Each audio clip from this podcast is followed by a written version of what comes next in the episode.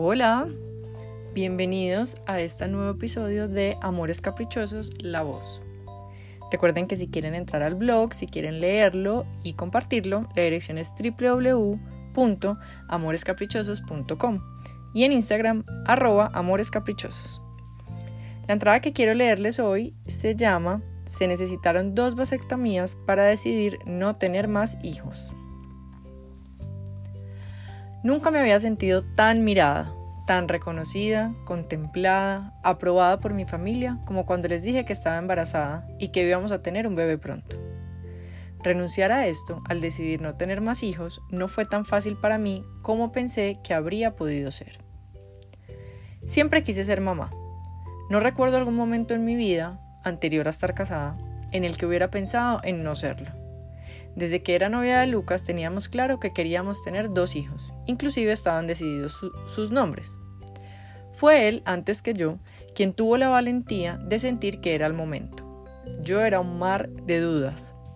Sabía que mi vida, aquella que llevábamos tantos años fabricando y que por fin me estaba gustando, estaría a punto de cambiar rotundamente si tomaba la decisión. Básicamente me demoré un poco más de un año para darle el sí. Sí quiero, quiero contigo. Este era el sí definitivo. No fue el que le di el día que nos casamos, no, porque ese se podía romper en cualquier momento. El sí quiero un hijo contigo era la unión para toda la vida. Recuerdo que estábamos metidos en el mar del sureste asiático en vacaciones cuando Lucas me dijo que estaba listo y yo solo gagué. Le dije que me asustaba mucho la idea y que debía pensarlo. Siempre he sido una mujer que piensa mucho las grandes decisiones que toma, y esta era la más abrumadora de todas. Brindamos, nos tomamos una foto para conmemorar el momento y empezó ese año, el de la decisión. Por primera vez me di la oportunidad de pensar en qué tal, qué tal sería mi vida si no tuviera hijos, y la idea me gustó. Ser yo, siempre yo, únicamente yo me gustaba. Durante un mes estuve navegando en esa posibilidad, porque quería tomar una decisión habiéndolo considerado todo. Así fue y al final del tiempo, a pesar de que la idea me, coqueteaba mucho y yo la miraba, sentía dentro de mí que el deseo de saber quién era yo como mamá, de conocerme en ese rol, de tener algo definitivo con Lucas era más grande. Así que por fin me decidí. Iba a ser mamá. Se suponía que ese iba a ser el primero de mis dos embarazos, y lo vivimos con toda, llenos de ansiedad, expectativas, de intensidad. Me gustó mucho estar en embarazo. No fue fácil sentirme cambiar tanto, pero me gustó que fuéramos Joaquín y yo en uno durante tantos meses. Y claro, lo que más me gustó era el lugar de privilegio que empecé a ocupar y la mirada que por fin estaba recibiendo. Era la que mi fantasía mental siempre había añorado por fin era la preferida. Bueno, eso era lo que mi mente me decía. Me encantó ver, ver en mis papás su mirada de satisfacción, de orgullo, de aprobación y de antojo por la vida que iban a tener pronto, la que tendrían gracias a mi decisión. Me encantó que todos estuvieran tan pendientes de mí, de lo que necesitaba, de lo que quería. Me encantó que mi papá me dijera que era el regalo más grande que le había dado me encantó ver cómo mi mamá se llenaba de una forma de amar que no conocíamos. Me encantó. Pero algo muy raro pasó. Un día, de repente, empecé a pensar que un solo hijo era suficiente, que no quería tener más.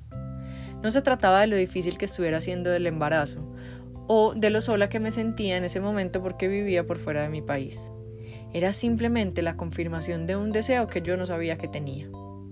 Cuando se lo conté a Lucas, su primera reacción fue decirme que no, acompañado de todas las frases que hemos oído por los últimos casi tres años. Pero, ¿cómo lo vamos a dejar solo? ¿Cómo lo vamos a privar del placer de tener un hermano? ¿Qué tal que le pase algo y nos quedemos sin hijos? Uy, esta era la frase más absurda de todas para mí. Inclusive nos han dicho, uno es ninguno. ¿Ah? Uno es ninguno. Pero poco a poco, Lucas se fue contagiando de mi idea y empezó a conectarse con el sentimiento de que tener un solo hijo también estaba bien. Estábamos ahí, a puertas de conocer a Joaquín, decidiendo, decidiendo qué sería el único para nosotros. Una decisión que parecía un crimen para muchos, pero que para nosotros representaba la libertad de vivir la familia que queríamos tener. En esos momentos tuve mi primera jugada del ego en el asunto y a mi mente le llegó la idea de que si no tenía más hijos no iba a volver a sentirme así de amada y de mirada como lo estaba haciendo. Ese amor que yo quería seguir recibiendo era muy caprichoso y lo sabía. Sin embargo me cuestionaba si quería renunciar a él. Y ahí fue cuando recordé, gracias a la vida que lo recordé. No necesito ser nadie diferente a quien soy, ni hacer nada diferente a lo que quiero hacer, para que mi familia, específicamente mis papás, me miren.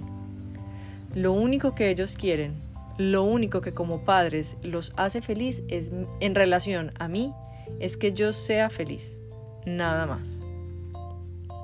Uf, qué descanso. Si no lo hubiera recordado, posiblemente estaría embarcada en otro embarazo, otro hijo, otra vida, solo o en gran parte por tener su aprobación.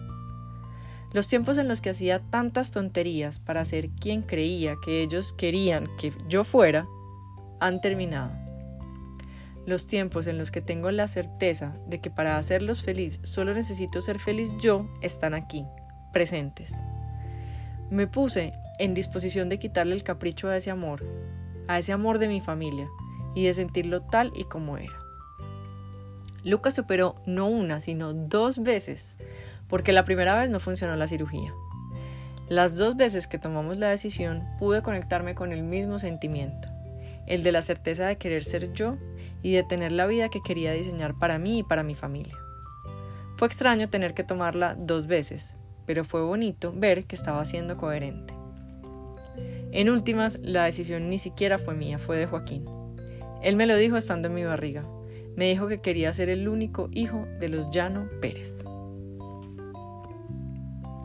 Bueno, esta fue la entrada que se llama Se necesitaron dos vasectomías para decidir no tener más hijos. Ojalá les guste tanto como a mí me gustó escribirla, compartirla y ahora leérselas a ustedes. Un abrazo muy fuerte.